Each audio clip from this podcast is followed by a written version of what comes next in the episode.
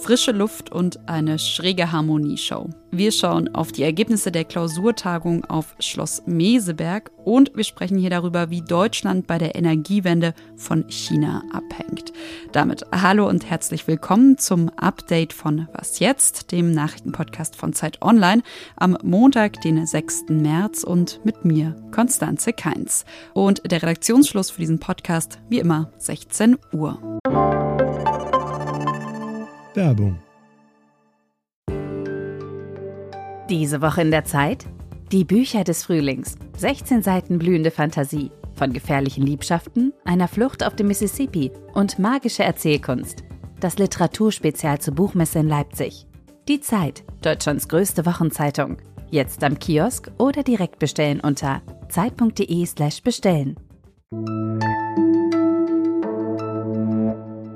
Mal ein bisschen frische Luft schnappen, ein Tapetenwechsel und aus den Routinen des Alltags ausbrechen. Klingt nach den Teamtagen bei uns im Podcast-Ressort, ist aber die Klausurtagung der Ampel. Gestern und heute haben SPD, Grüne und FDP ja über Haushaltsfragen, die Energie- und Verkehrspolitik diskutiert.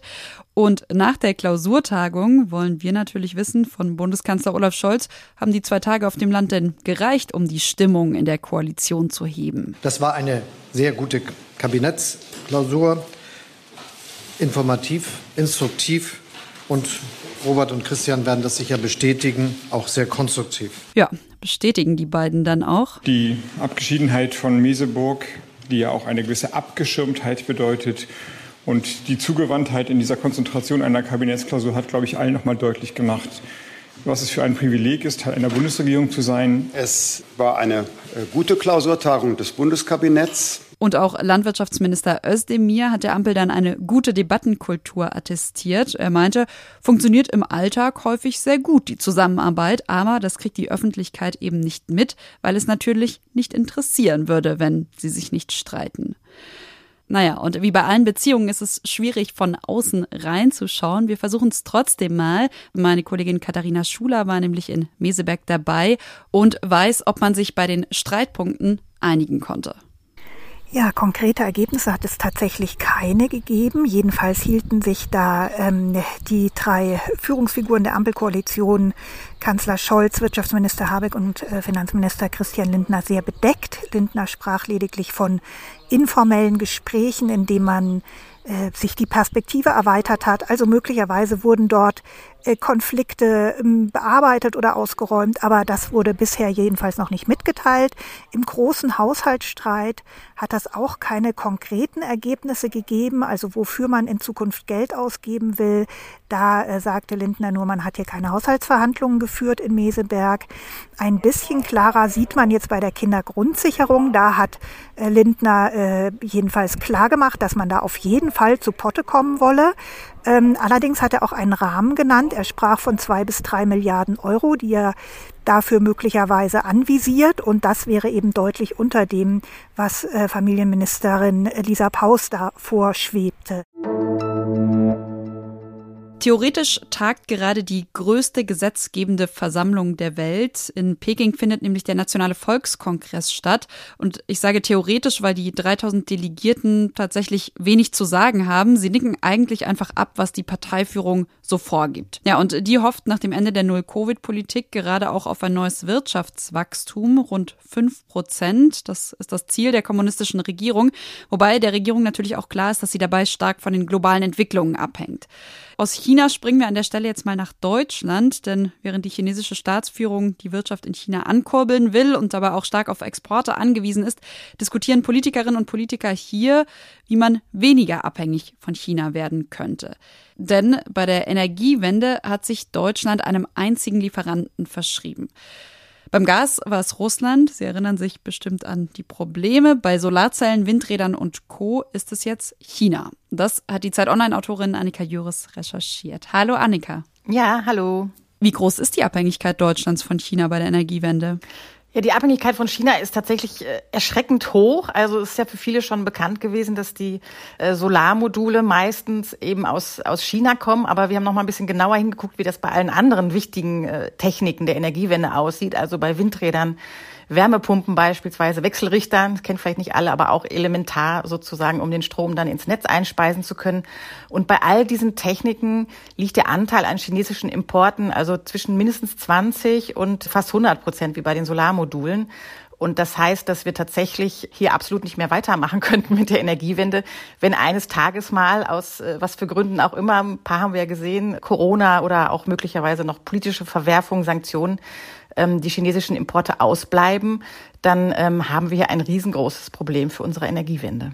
Solarstrom hast du jetzt ja schon angesprochen. Lass uns noch mal ganz konkret schauen, inwiefern wir da von China abhängig sind. Ja, Solarstrom ist an sich ein, ein ziemlich tragisches Beispiel, weil ähm, der kam ja mal mehrheitlich aus Deutschland. Also Deutschland war da mal Vorreiter in dieser Branche und hat dann auch durch politische Fehlentscheidungen sozusagen diesen ähm, ja, diese, diese Rolle verloren. Und inzwischen sind es ja rund 90, einige sagen fast 100 Prozent der Solarmodule, die aus China importiert werden. Also das geht los mit dem Silizium, also dem Hauptstoff sozusagen, den wir dann brauchen für die Wafer, also diese eigentlichen Solarzellen. Das alles kommt ähm, aus China, wird dort auch meistens zusammengebaut und dann in alle Welt verschifft, aber eben auch stark nach, nach Europa. Und zumindest ist es ja auch nicht ausgeschlossen, dass China in den nächsten Jahren mit äh, internationalen Sanktionen belegt werden könnte. Also wahrscheinlich auch nicht verwunderlich, wenn man jetzt sich mal umhört und schaut, was du ja auch gemacht hast äh, und eben gemerkt hast, dass in Berlin und aber auch schon in Brüssel Politikerinnen und Politiker sagen, wir wollen eben wieder mehr hier produzieren. Inwiefern würdest du sagen, ist das überhaupt realistisch, dass man sich jetzt gerade Beispiel erneuerbare Energien von China löst?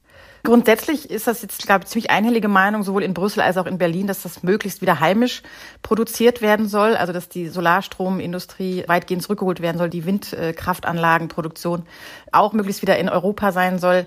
Aber erstmal ist es natürlich ein bisschen langwierig, das baut sich nicht von heute auf morgen auf. Und zweitens bleibt halt leider immer noch ein Teil übrig, der in jedem Fall von China kommen muss. Das sind die, diese sogenannten seltenen Erden, also seltene Stoffe sozusagen, die, die unerlässlich sind für verschiedene Komponenten in Solaranlagen. Und auch die kommen bislang zu 98 Prozent, das sind die Zahlen der EU-Kommission in dem Fall, aus China. Also eine gewisse Abhängigkeit wird immer bleiben, aber man kann sie vielleicht doch für die wichtigsten Zutaten der Energiewende sozusagen deutlich verringern. Alles klar, vielen Dank an dich, Annika. Ja, sehr gerne. Um 6.30 Uhr hat heute Morgen ein Sonderzug in Kiew angehalten, in der ukrainischen Hauptstadt. Da hat es geschneit und aus dem Zug, da sind dann zwei etwas müde SPD-Politiker gestiegen. Der Vorsitzende Lars Klingbeil und der SPD-Fraktionsvorsitzende Rolf Mützenich. Sie sind zu einem Überraschungsbesuch nach Kiew gereist, mit dem die SPD der Ukraine nach rund einem Jahr Krieg umfassende Unterstützung zusichern möchte. Ein wahnsinnig wichtiges Signal hat Kiews Bürgermeister Vitali Klitschko heute Vormittag nach einem Treffen mit den beiden gesagt. Und tatsächlich hat die Reise von Mützenich und Klingbeil wohl vor allem auch großen Symbolcharakter, denn der SPD wurde und wird auch von der Ukraine vorgeworfen, Putin über Jahrzehnte falsch eingeschätzt zu haben und zu stark auf Kooperation mit ihm gesetzt zu haben. Um konkrete Unterstützungsmaßnahmen ging es im Gespräch mit Glitschko aber nicht. Stattdessen verwies Klingbeil darauf, dass Deutschland schon einiges an finanzieller, aber auch militärischer Unterstützung geleistet habe. Bis heute Abend sind die beiden SPD-Politiker noch in der Ukraine und sprechen mit Vertretern von Regierung und Parlament, unter anderem auch mit dem ukrainischen Außenminister, um eben zu besprechen, wie weitere Hilfe aussehen kann. Was noch? 900 Milliarden Euro. Diese Zahl hat das Bundeswirtschaftsministerium heute präsentiert. 900 Milliarden Euro nämlich könnte Deutschland die Klimakrise bis 2050 kosten. Wissenschaftlerinnen und Wissenschaftler haben verschiedene Szenarien berücksichtigt und ausgerechnet, was zum Beispiel der Wiederaufbau nach Fluten kosten würde, aber auch wie viel Geld Deutschland brauchen könnte, wenn es zum Beispiel nach Stürmen nur eingeschränkte Produktionsmöglichkeiten oder unterbrochene Lieferketten gibt. Je nach Ausmaß der Klimakrise rechnen die Autorinnen und Autorinnen von Folgekosten von 280 bis eben 900 Milliarden Euro. Maßnahmen gegen die Klimakrise aber könnten die Kosten stark senken, haben die Wissenschaftlerinnen und Wissenschaftler auch gesagt. Ja, wen also alle anderen Argumente noch nicht überzeugt haben, der Kampf gegen die Klimakrise lohnt sich auch finanziell.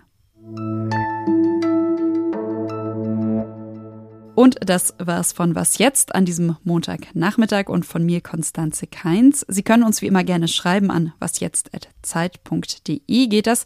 Wir freuen uns wie immer über Feedback, Kritik und natürlich auch über Lob. Tschüss, einen schönen Nachmittag, schönen Abend.